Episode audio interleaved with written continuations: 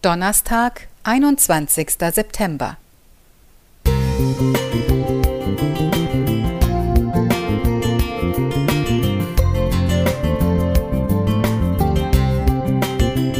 Ein kleiner Lichtblick für den Tag.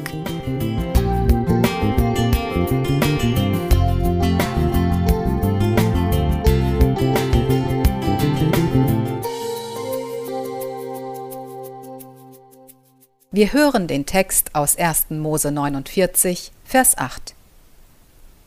Juda, du bist's. Dich werden deine Brüder preisen.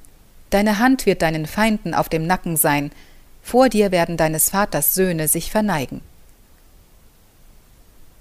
Juda wird Lea als vierter Sohn geboren. Sie freut sich über seine Geburt und nennt ihn gepriesen. Tatsächlich setzt er sich öfter mal an die Spitze der Brüder. Er schlägt vor, den verhassten Bruder Josef an Menschenhändler zu verkaufen und daraus Profit zu schlagen. Sie hören auf ihn, doch dieser Verrat bringt ihnen kein Glück. 20 Silberstücke, unter zehn aufgeteilt, sind kein echter Reichtum. Auch Juda ist mit dem Ergebnis nicht wirklich zufrieden. Kann er den Schmerz des Vaters nicht ertragen, als er ihm den bunten, blutbespritzten Mantel Josefs bringt? Niedergedrückt von der Last der Lüge, belastet von der Erinnerung an den Verrat am Bruder, wird aus dem Gepriesenen ein Getriebener. Er verlässt die Gemeinschaft der Familie, heiratet eine Frau aus der kanaanitischen Kultur, die drei Söhne zur Welt bringt, aber auch dieser Erfolg bringt keinen Frieden. Die älteren Söhne, zerrissen zwischen zwei Weltanschauungen und Religionen, werden zu gewalttätigen Egoisten. Sie sterben, ohne ihrerseits Söhne zu hinterlassen. Auch Judas Frau stirbt. Als sich Juda etwas Glück erkauft, muss er einige Monate später die Schande ertragen, seine eigene Schwiegertochter Tamar geschwängert zu haben. Juda gibt zu, sie ist gerechter als ich. Sie hat sich die Schwangerschaft durch eine Lüge erschlichen, doch sie schenkt ihm zwei neue Söhne, von denen einer sogar in der Ahnenreihe des Erlösers aufscheint. Was bringt Juda wieder auf den rechten Weg?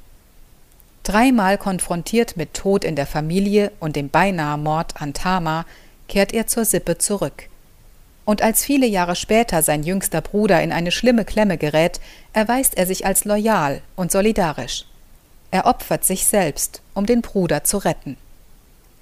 Seine flammende Rede an den vermeintlich ägyptischen Kanzler Josef treibt mir die Tränen in die Augen.